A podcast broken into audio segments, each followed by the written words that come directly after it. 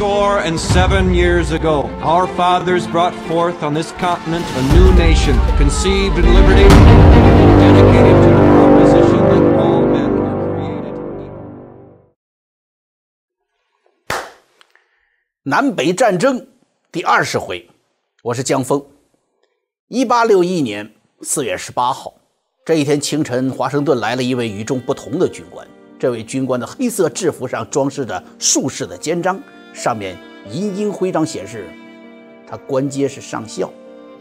坐在马车中啊，他深深感觉到首都民众忧心忡忡，因为就在波托马克河对岸弗吉尼亚，南方邦联的旗帜啊，对于邦对于联邦来说哈，那就是叛军的旗帜，这已经树立起来了。马车缓缓地转入了宾夕法尼亚大道，军官。嘴唇紧闭，努力不让那份无奈和焦虑的神情浮现在脸上。只有他自己知道，自己的头发和胡子这几天呢，白的特别快。车子停在了宾夕法尼亚大道布莱尔公馆，这所黄色的房子跟白宫只隔着拉法耶特广场。你都可以几乎感觉到林肯好像就在白宫的某扇窗户后面注视着。这场谈话，罗伯特里上校从车上下来，主人走了出来。哎呦，您瞅啊，这岁月没有夺走你年轻时的英俊，还增加了威严和庄重啊！公馆的主人呐，迎出来捧上了，说：“欢迎您来到我家里，上校。”布莱尔堆出了一脸热诚的笑容，伸出手不住的将这位客人往里屋请。请允许我开门见山的说吧，先生，我经总统亲自委托，并且得到了战争部的授权，希望您能够出任陆军总司令，并且晋升少将，率军平定南方的叛乱，保卫合众国。李上校的嘴角不自然的抽动了一下。尽管他在来之前已经做好了心理准备，可是布莱尔的这番话还是激起了他心中狂涛。如果罗伯特里现在点头的话，即刻便可以统帅合众国历史上最大规模的军队，而且像他的祖父和父亲一样越级成为少将。这一天，他等了很久啊。可是等心平静下来，罗伯特里的语气也平静了。他说：“我猜这支军队是要打击叛乱，用武力征服南方吧，布莱尔先生。您看，透过窗户，对岸的阿灵顿那是我的家。我的家族分散在整个弗吉尼亚州。如果联邦军入侵南方，那里将成为敌对地区。”布莱尔紧绷着脸了，他脸上的笑容消失了，他有了一丝不好的感觉，他觉得好像他正在接近一只蜷缩在山崖上的白头鹰，只要他自己伸出手去，那只只属于自由和神性的鹰，随时会振臂飞去。布莱尔先生。我从没有想到过自己有一天会看到合众国总统调遣军队入侵自己的国家。布莱尔愁眉不展，一副对这种回答表示惋惜的样子。他认真的说道：“上校，我相信您不是草率之人，这是报效您的祖国的大好机会呀。”我的祖国，罗伯特里没有说话。他的心中激荡着他父亲的话，他那伟大的父亲开国元勋轻骑亨利里，此刻，在罗伯特幼小的心灵的那句话，在震荡着。弗吉尼亚是我的祖国。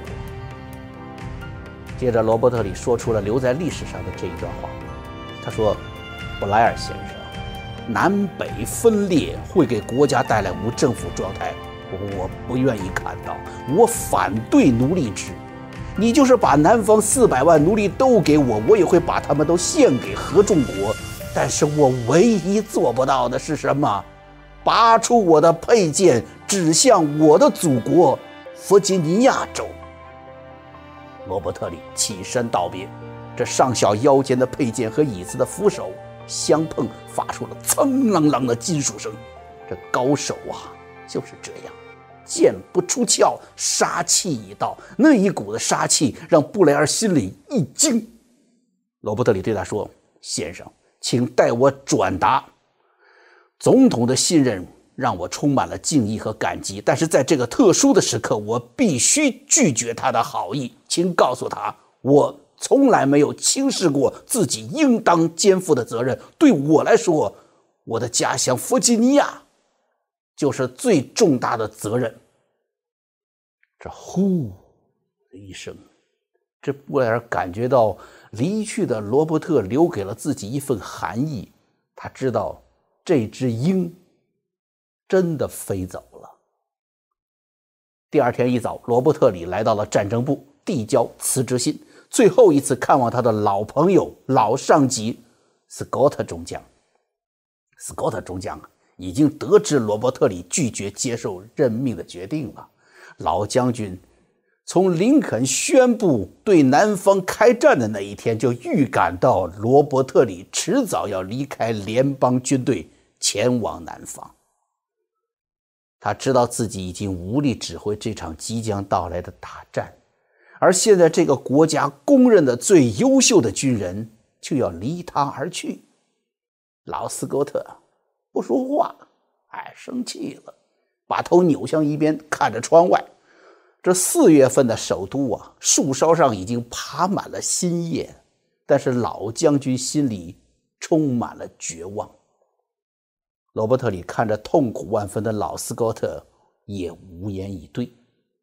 这两个男人都清楚这个国家即将面临的的血腥的命运，他们就这样分开了。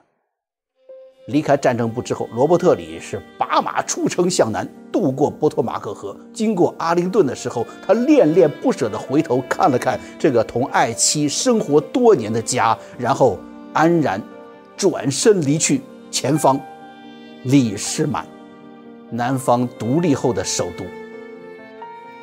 第二天早上，罗伯特里从这嘎吱嘎吱响了一个晚上的弹簧床上起来。发现镜子中的自己竟然是一夜白发。美国因为罗伯特里的选择也遍体鳞伤。美国内战中最重要的人物就是罗伯特里。如果李将军没有加入邦联，内战会在一八六二年夏天结束，七十五万士兵也许就不会丧生。南方在内战中能坚持四年，就是因为有罗伯特里。他执掌着南军三年，这三年中，南军一直处于劣势，但是南方靠着他不但走出绝境，而且几乎让林肯低头。南方的失败是必然的。李之所以是名将，就在于他坚持了这么久。其实罗伯特里的内心呢非常痛苦，他是美国历史上最悲情的英雄，作为开国元勋的后代。你看，刚才说了，他的妻子又是华盛顿总统的后代，没有人会比他更愿意保全先辈留下的联邦。他从来没有赞同过奴隶制。他在战争的第二年，一八六二年就释放了他所有的奴隶，并亲自签发通行证，告诉他们如何越过防线投奔北方。要说政治观点，罗伯特里反而是地道的北方派。但是李和许多的弗吉尼亚人认为，独立宣言是有言在先了。什么呢？政府的正当权利来自被统治者的同意。现在南方不想再跟北方一起在联邦里一起过了，难道南方就没有自由离开吗？再说的实在点。罗伯特里放下了对南方奴隶制这绕不过去的、对他不道德的评价，也放下了对南方分裂的说你这不爱国的这种判断，而是把根据宪法捍卫每个公民和自治州的自由权利作为了自己最大的责任。然而，作为一个职业军人，他又早就知道了这场战争胜利不会属于南方，明知道要失败。明知道要受伤也要去担当。所以呀，罗伯特里是一夜白发。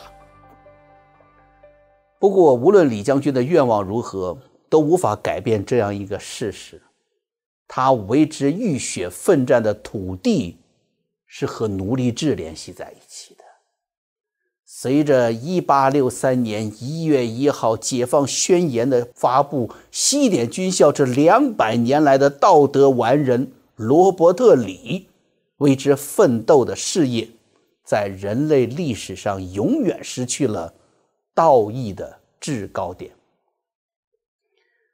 罗伯特·李将军的确是不负众望的，他的军事才华和他让人敬重的淡定，对部下知人善用，让他担任南方军队统帅的最初三个月里面，就已经能够以少胜多，击败了北军的三面合围，把李世满从危机中解救了出来，并且几次来到了波托马克河南岸。对北岸的华盛顿耀武扬威，但是剑指华府的南军有很多问题。南方的经济实力很难长期供应一支大军，所以罗伯特里知道最好的办法呀，是杀进北方的领土，在北方的土地上解决供应问题。于是罗伯特里决定入侵马里兰，没想到。这马里兰虽说是蓄奴州，但是南军在这里并不受欢迎，所以这供应啊还是没着落。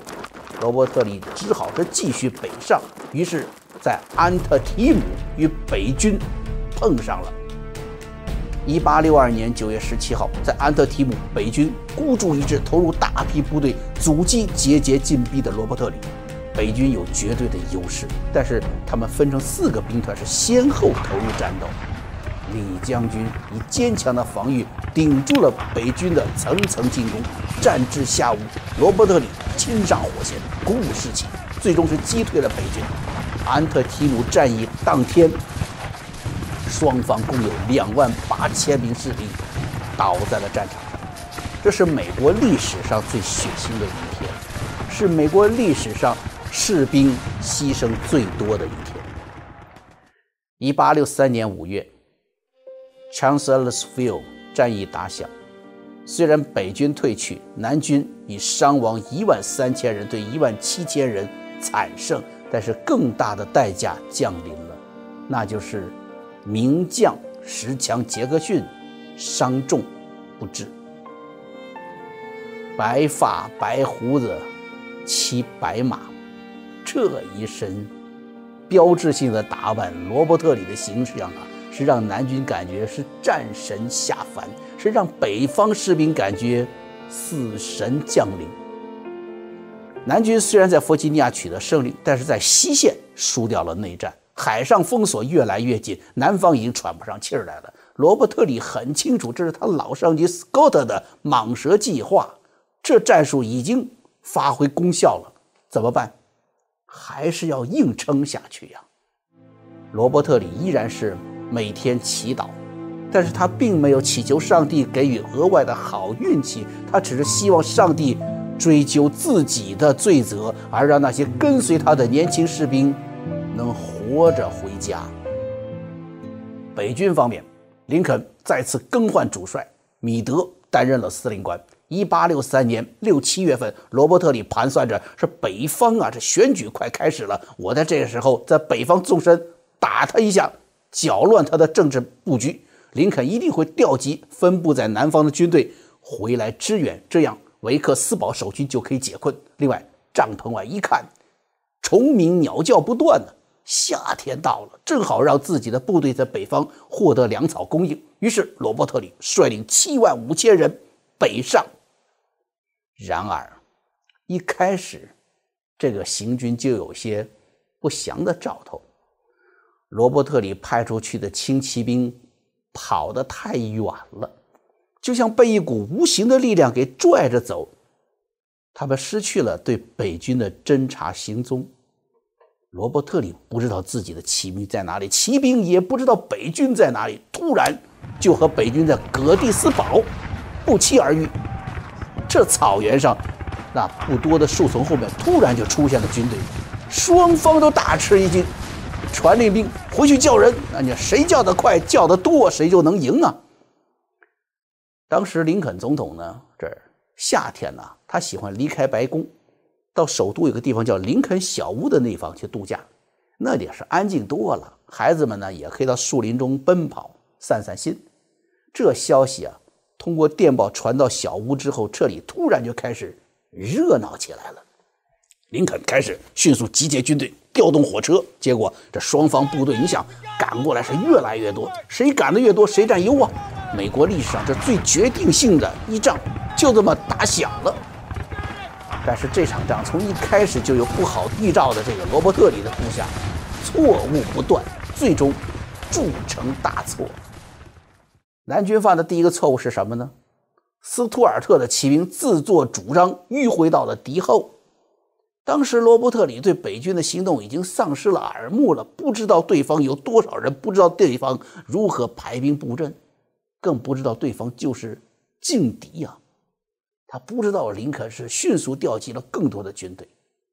第二个错误，南军呢还先到的格迪斯堡，一瞅瞅呀，没人，没事儿，他也不进城，反常的跑到城外扎营去了。结果是北军是后来的。那不客气了，城里没人，那我进去吧。结果北军后来的却先进了城，在城里建筑防守工事，占尽优势。战役开始之后，罗伯特里迅速的探明制高点，当地制高点是什么？公墓岭，啊，是个墓园。但是执行命令的指挥官是举棋不定啊，最后决定说。这上这个坟去坟地干啥去？没啥用啊，咱不去了，好嘛？这是南军的第三个错误，失去了制高点。第一天战斗打响了，南军占领了格迪斯堡。你想，这本来昨天是不费一枪一弹就占领的城市，今天呢，付出了五千人的代价把这个城市给夺回来了，好嘛？从城里被赶出来的北军往外面一跑，就呀嘿，南军。没有占领的这个制高点，被他们发现了，他们上去了。其实这个时候还有机会，因为北军呢上了这个制高点呢，他没有巩固防线，也许这时候一个冲锋上去，也就把北军呢从制高点上给赶下去，一个夺下制高点。但是罗伯特里的部下再次犯下错误，他们不进攻了。那北军那儿那还客气啥呀？是不是赶紧的建筑工事啊？这个时候的联邦军队啊，除了普遍装备了来福枪之外，卡宾枪也开始使用了。一把枪里能装七发子弹了。另外，军人们腰里别着一把工兵铲，这呀就成了在野战中迅速挖掘工事的重要配备。堑壕战再加上先进的单兵武器，将会使进攻方付出最大的牺牲。时间到了第三天，北军防御工事造好了。啊，卡宾枪子弹都上来了，大炮也准备好了。好嘛，南军的指挥好像才刚从梦乡里游荡回来，在最不利的时刻发起了总攻。那你这不倒霉催的吗？结果这个历史上著名的叫什么？叫皮克特冲锋。南军七千人冲锋，阵亡六千四百人。一排排硝烟过后，沿山坡而下，躺满了灰色军装包裹的年轻的士兵的尸体。多少人跟随罗伯特里的将领，第一次看见罗伯特也沉不住气了，是满地跺脚，心疼的大叫：“哎呀，哎呀，我的错呀，我的错呀！”格迪斯堡是。内战中最关键的战役，南军从此再也没有能力挥师北上。后人是评说此战的时候啊，认为只要南军当时有一个高级指挥官发挥正常，胜利就是南方的了。石强杰克逊最能理解罗伯特里的战术意图，执行起来绝不手软。要是他还在的话，格蒂斯堡就是北军的葬身之地。一八六五年三月，北军新主帅格兰特率兵十五万，而且这军人还在不断的增加中。当时的罗伯特里只有三万五千人了，这好喝酒、浑身总是布满灰尘的格兰特稳步推进，白头白胡子、骑白马的罗伯特里败局已定。几个星期以来，罗伯特里啊和他的士兵们吃的是什么？野洋葱，去年的烂土豆。这没有兵源，没有弹药补充，也没有食物，士兵们眼中是充满了疑惑。南方的政客和将军的部下找到了罗伯特里，请李将军打游击战。而将军，阿巴拉契亚山山脉纵横，河网密布，可以利用的地理优势很明显。我们的士兵对这一带啊地形又熟悉，只要脱下军装，转入民间，北方佬根本没有办法一家一户的把我们搜出来。只要时机一到，迅速集结，随时出击。这是他手下的将军们说的。是的，将军，这李士满来的政治家们也这样想，也这么附和。这游击战呢，甚至可以拖垮北方佬，可以迅速扭转南方政治上的失利。你们说的什么？罗伯特里生气了，我真的为你们感到脸红。李将军的胡子开始颤抖，那是他强烈意志、内心愤怒的标志。战争是军人的职业，游击战军民不分，让人民承载军人要做出的牺牲，是让老百姓之间积仇积怨。我们要是这样做，就等于把战争的责任推给了无辜的百姓。我虽然算不上一个优秀的军人，但我绝不会同意这样做。这游击战呢，它远远超出了这位西点培养出来的军人的道德底线。职业军人的荣誉感很强的罗伯特里，断然地拒绝了游击战的建议。那怎么办？投降，似乎是一条保全的路。但是，一投降，罗伯特里会变成历史的罪人吗？会被后人抹黑痛骂吗？他这个时候啊，不知道会作为叛军首脑被吊死在绞刑架上吗？他也不知道。但是李将军毅然决然地做出了他一生中又一个重大的决策，向北方投降。李将军每天的祈祷中不会忘记碎碎念叨的那句：“让孩子们活着回家，让上帝追究我的罪责吧。”是信仰的力量，最终超越了所有的世俗的对生前身后的荣誉的放不下。这个决策影响了整个美国历史，使美国人民幸运地躲过了一场浩劫。罗伯特里对随从发出简单而不容置疑的命令：准备一个白旗，我们去会会那个酒鬼。尤利西斯·格兰特将军。那么，罗伯特里和格兰特的会面究竟会怎样呢？投降给他个人带来了怎样的结果？数万南军士兵又会等来怎样的结果呢？我是江峰，我们啊，下回再见。